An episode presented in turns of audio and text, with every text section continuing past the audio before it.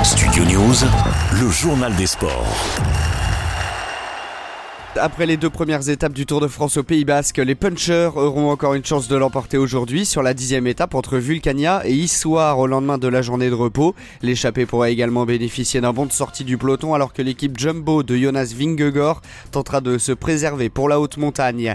Un premier départ à l'étranger pour l'épreuve féminine, l'édition 2024 du Tour de France Femmes partira de Rotterdam le 12 août au lendemain de la cérémonie de clôture des Jeux Olympiques de Paris, a annoncé hier la directrice de l'épreuve Marion Rousse. Trois des huit étapes auront lieu aux Pays-Bas, dont deux le même jour avec notamment un contre-la-montre. L'ensemble du parcours sera lui dévoilé le 25 octobre prochain.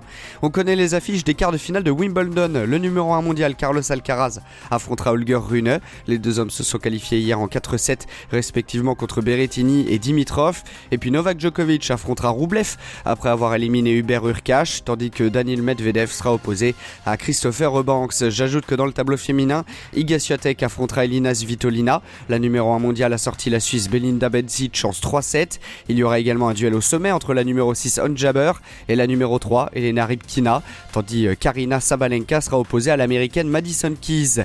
Tennis toujours sélectionneur de l'équipe de France de Coupe de Vise depuis 2018, Sébastien Grosjean va être écarté mais restera capitaine. D'après des informations révélées hier par l'équipe, la décision a été prise dans le but, je cite, de neutraliser une situation de potentiel conflit d'intérêts, a indiqué la Fédération française de tennis. Le choix des joueurs se fera donc entre Nicolas Escudé, Paul-Henri Mathieu et Gilles Moreton. Enfin, mauvaise nouvelle pour tous les supporters du club, l'actionnaire majoritaire de Sochaux, Nanking, ne comblera pas le déficit du club. C'est en tout cas ce qu'assurent nos confrères de l'équipe hier. Selon eux, la commission d'appel de la DNCG devrait ainsi confirmer la relégation du club en national. L'hypothèse d'un dépôt de bilan circule désormais en interne. Studio News, le journal des sports.